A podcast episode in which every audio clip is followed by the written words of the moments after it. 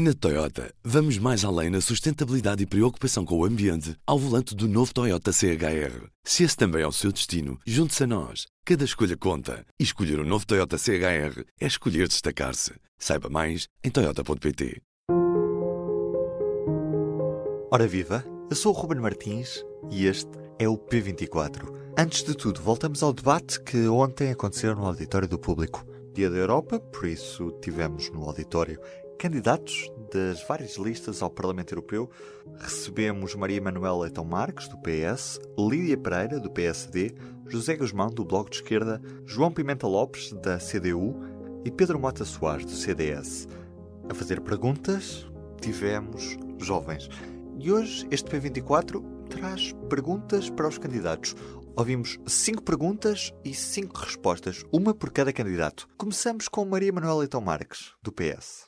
Vamos ouvir a pergunta. Chamo-me Rita Vasconcelos, venho do Conselho da Sertã, mas estudo Direito em Coimbra. Estou aqui a representar os meus colegas da Greve Climática Estudantil e queria questionar qual é a medida mais indicada para atingir a neutralidade carbónica até não 2050, mas 2030. Em primeiro lugar, dizer que este é provavelmente um dos temas que nos torna mais europeístas. O ambiente não tem fronteiras. E, e a pergunta inquietante é saber se é suficiente a voz da Europa, que tem sido uma voz muito progressista nesta área no mundo, na fixação de objetivos em matéria de descarbonização e de alterações climáticas, mas se ela é suficiente porque é necessário que todas as forças remem neste sentido, por assim dizer, num, num objetivo que eu de, definiria como progresso socioecológico, porque é preciso ter em conta as questões ambientais, mas também os impactos sociais. Uh, e, e, Portugal tem tido aqui uma posição muito progressista no sentido para ir à pergunta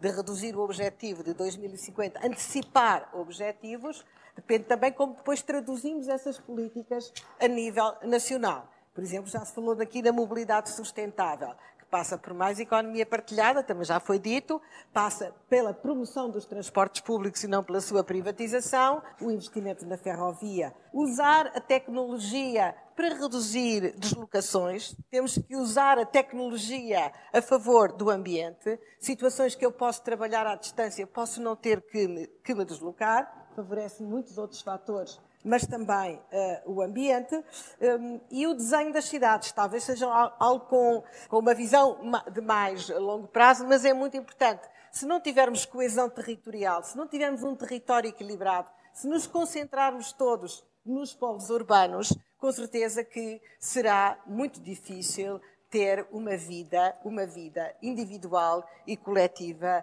amiga do ambiente. E agora a pergunta para Lídia Pereira, PSD. Carolina Mascarenhas. Tenho 20 anos, sou do Algarve, Tavira, mas estou a estudar aqui em Lisboa Relações Internacionais e faço parte da Beta Portugal, que o nome vai indicar o que é que mais ou menos nós fazemos. É uma associação juvenil que se chama Bringing Europeans Together Association. Fazemos principalmente simulação do Parlamento, do Parlamento Europeu e do Conselho de Ministros e através da educação não formal os jovens podem experimentar o que é, que é ser um eurodeputado, um ministro, um lobista ou um jornalista e aprender sobre o processo legislativo ordinário. Portanto, a minha questão prende-se que como fazer com que os jovens, já falámos aqui do interesse na política, mas eles têm que intervir. Como é que nós podemos garantir que os interesses e esta vontade permanece, que a juventude queira participar e também uh, como é que podemos aproximar as políticas europeias e garantir que a voz dos jovens é ouvida uh, no Parlamento Europeu? Há mais participação em alguns países do que outros, mas a abstenção é generalizada. Não há, por exemplo, na Bélgica, onde o voto é, é obrigatório, portanto há uma taxa de participação de 90 e tal por cento. Mas eu aqui gostava de dizer uma coisa, que no outro dia estava a ler e, e o texto perguntava se os meus pais, se os meus avós me escolhem a roupa que eu visto todos os dias ou se eles escolhem o tipo de música que eu, que eu ouço. Uh, e havia depois o paralelismo para, então e agora? E votar? Uh, eles votam e eu não vou votar. Isto para, para apelar ao voto dos jovens. Portanto, isto para dizer, se nós não deixamos que os nossos pais, que os nossos avós ou, ou outros uh, decidam estas coisas básicas da nossa vida, porque por que razão haveremos nós de deixar que decidam também e porque é que nós devemos de furtar a ir, a ir votar? Há uns dias falava com, com os colegas eh, sobre os comícios e que as pessoas hoje em dia já não é a mesma coisa ir a um comício, a um jantar comício, como era há 30 anos atrás.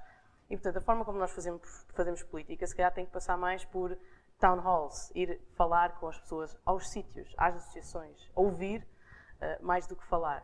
Lanço na mesma o repto, porque eu acho que nós temos, uh, e hoje, e, e nesta maratona te, eleitoral, eleitoral, temos mais partidos hoje, podemos ouvir outras coisas que nós nem, nem sempre ouvimos dos, uh, de, dos partidos tradicionais, apesar de eu achar que o meu partido tem um, tem um bom programa e tem uma boa lista, então merece uh, confiança da parte do eleitorado. Mas temos aqui uma oportunidade de, de ouvir outras coisas e de, e de, fazermos a nossa análise. Mas deixar esta, esta nota, que é não deixemos que, que, decidam por nós e, portanto, uh, no dia 26 é muito importante nós irmos votar. O meu nome é Nora Kisse, venho da Rede Jovens para a Igualdade, que é uma associação que, que trabalha pelo empoderamento das jovens mulheres e pela igualdade de género na área da, da juventude. Como podemos assegurar que, que, nas políticas eh, europeias, em todas as áreas, uh, esteja presente a perspectiva da juventude e também, uh, também a perspectiva de género? Vamos ouvir a resposta de João Pimenta Lopes. Nós sabemos que há múltiplas razões de discriminação uh, das mulheres no acesso ao trabalho. Quantas mulheres, numa entrevista de emprego, apesar ao arrepio da lei, lhes é questionado se têm filhos, se têm intenção de ter filhos? Uh, quantas mulheres hoje, uh, ao arrepio da lei, abdicam de princípios de salvaguarda da maternidade para ante o risco que têm de perder o seu posto de trabalho se, se usufruírem, por exemplo, dos períodos a que teriam direito do ponto de vista da maternidade.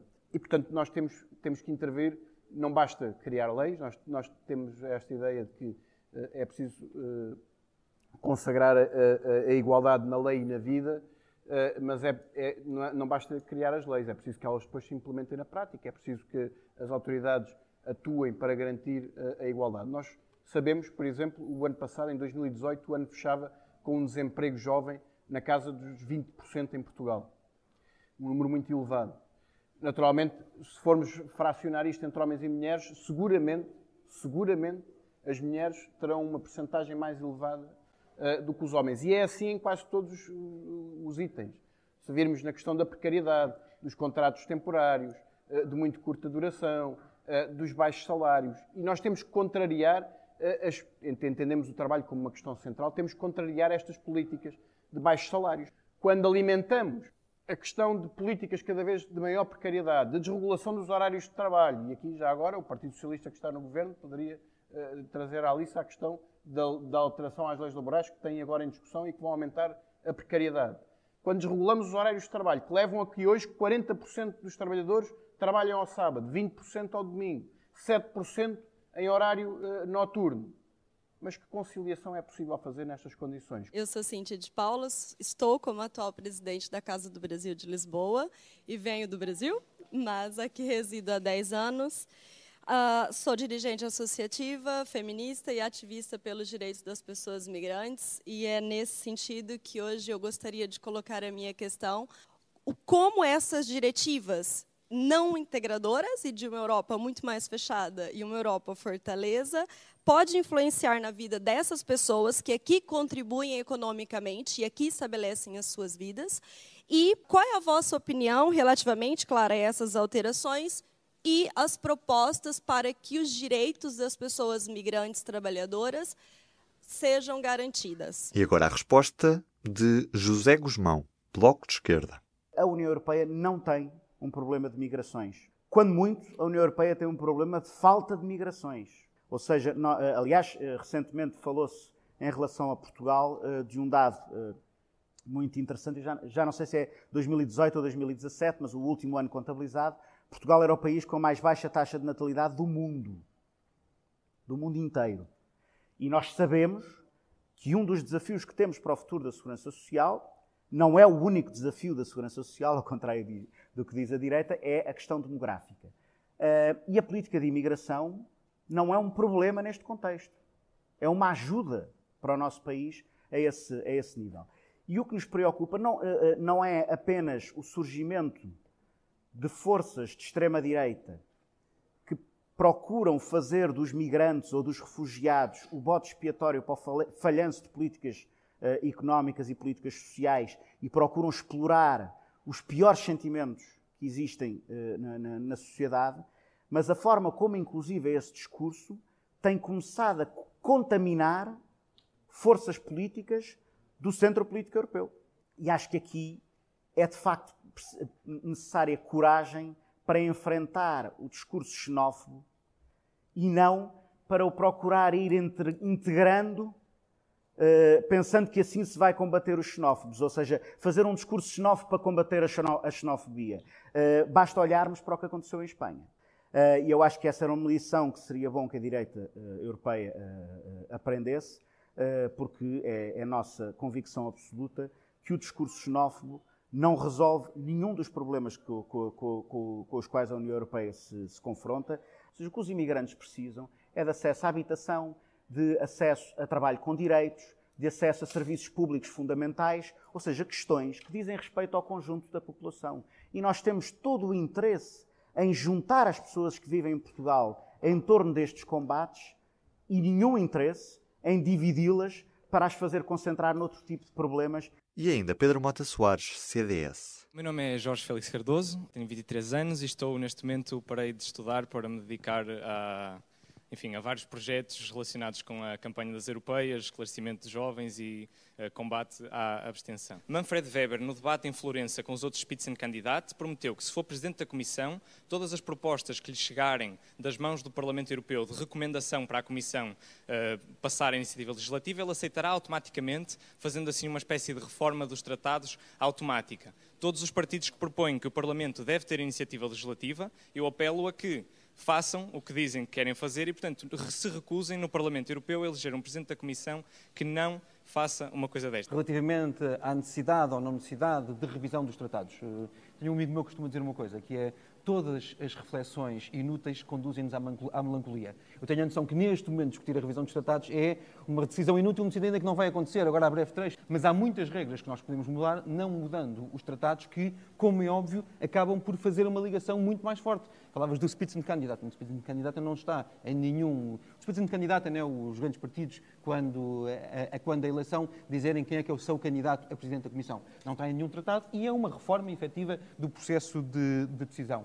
O Parlamento Europeu tem uma natureza muito específica, é um Parlamento muito específico, curiosamente até tem mais poderes de segunda Câmara do que de primeira Câmara, mas tem, nós comentávamos isto exatamente, tem essa possibilidade de fazer uma recomendação à Comissão e a Comissão iniciar o processo. De, o, o, o processo. Acho que se nós facilitarmos esse processo, se a Comissão assumisse automaticamente essa mesma, eh, essa mesma transposição, portanto, que automaticamente o faria, seria um passo muito importante, mais uma vez mudando a União Europeia, sem sequer termos mudado aqui o quadro do tratado, do tratado. Se eu disser que vou mudar o tratado, se calhar daqui a cinco anos continuamos a discutir a discussão do tratado e não aconteceu nada. E, portanto, acho que é uma boa ideia.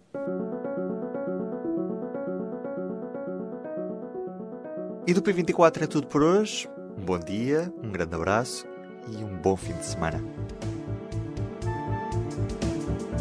O público fica no ouvido. Na Toyota, vamos mais além na sustentabilidade e preocupação com o ambiente ao volante do novo Toyota CHR. Se esse também é o seu destino, junte-se a nós. Cada escolha conta. E escolher o um novo Toyota CHR é escolher destacar-se. Saiba mais em Toyota.pt.